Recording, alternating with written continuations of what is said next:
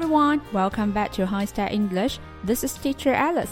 大家好，欢迎大家来到海学科技英语口语，我是 Alice 老师。Today is Thursday，今天是周四，让我们用英语口语学习开始一天的美妙生活吧。和人打交道的时候啊，少不了要问对方的姓名和来历。你叫什么名字？用英语怎么表达呢？我们一起来看一下。我们大家在初学英语的时候，肯定都学过 "What is your name" 这个句子。不过这个表达已经有点过时了。不管怎么说，在刚认识的人前面直接问你的名字是什么，不是很有礼貌。老外说话虽然比中国人直接，但是他们也不想冒犯别人。那么问别人名字的时候要怎么说呢？老外通常是这么说的：第一，May I know your name？May I know your name？我能知道你的名字吗？第二 ，May I have your name？May I have your name？你能把名字告诉我吗？第三，Could you please tell me your name？Could you please tell me your name？这三种说法都是非常委婉、有礼貌的说法。我们再来看一个例子：I feel honored to meet you. May I know your name? I feel honored to meet you. May I know your name? 很荣幸认识你，我可以知道你的名字吗？好，Let's move on。你多大了？不只是 How old are you？How old are you 是你多大了？你多少岁了？这个表达非常的干脆直接，但是老外用的不是特别多。毕竟在这个社会上，年龄是个人的隐私。问别人年纪的时候应该委婉一点，对不对？下面的这些问法比 How old are you 更加礼貌。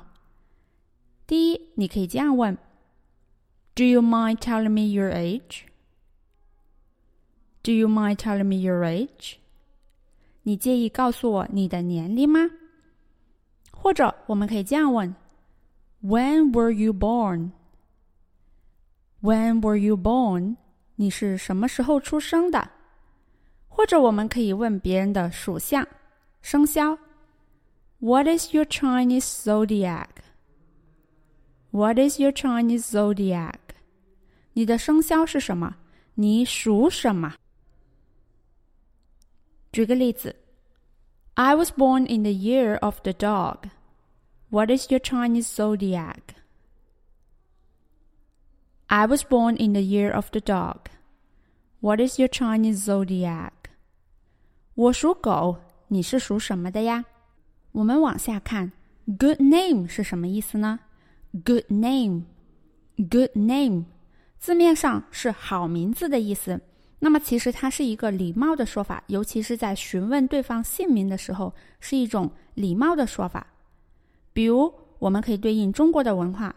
那在中国，我们都知道是礼仪之邦，所以我们中国人在问别人名字或者年龄的时候，喜欢用一些敬语，像。高寿、贵庚、芳龄、尊姓大名等等。那同样在英语的文化里面也有这种礼貌的用法。比如说，May I have your good name？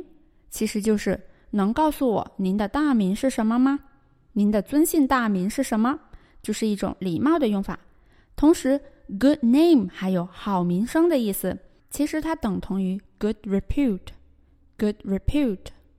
那如果我们想说一个人的名声很坏，我们可以说 somebody's name is mud。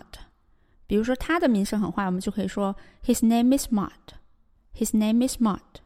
名声已经像泥巴一样肮脏了，那这个人肯定是声名狼藉的。我们来看这个例子：This scandal damaged the good name of this director. This scandal damaged the good name of this director. 这桩丑闻直接毁掉了这个导演的好名声。好，接下来我们再看一下各种名字的英文表达。第一，小名、昵称、爱称。（pet name），pet name；姓氏。（last name），last name；笔名。（pen name），pen name；品牌名、商标。brand name, brand name，地名 place name, place name。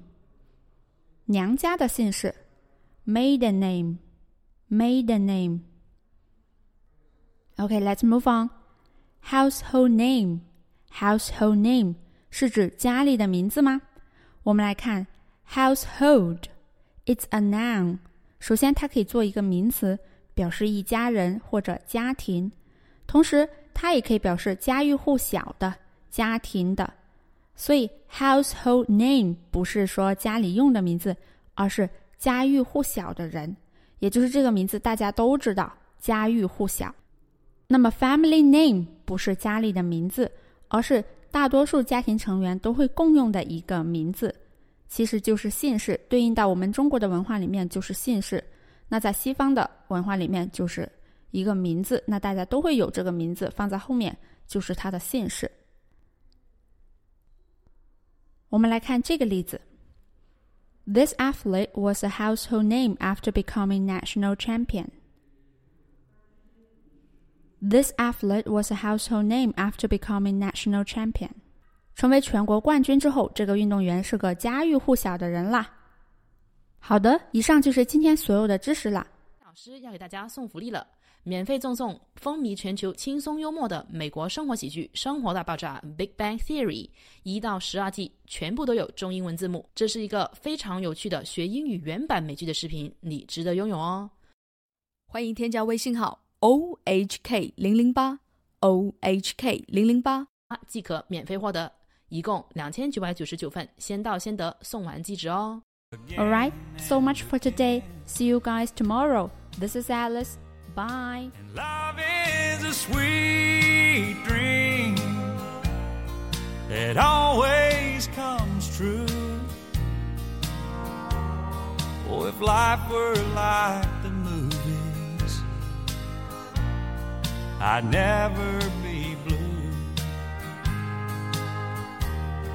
But here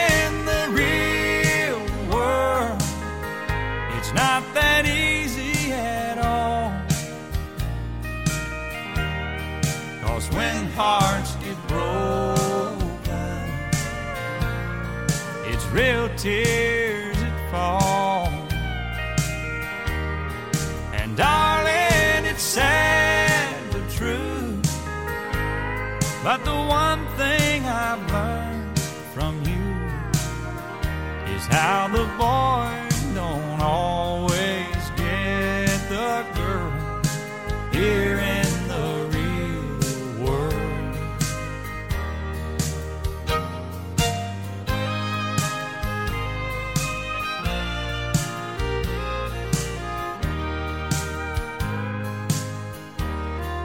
I gave you my love,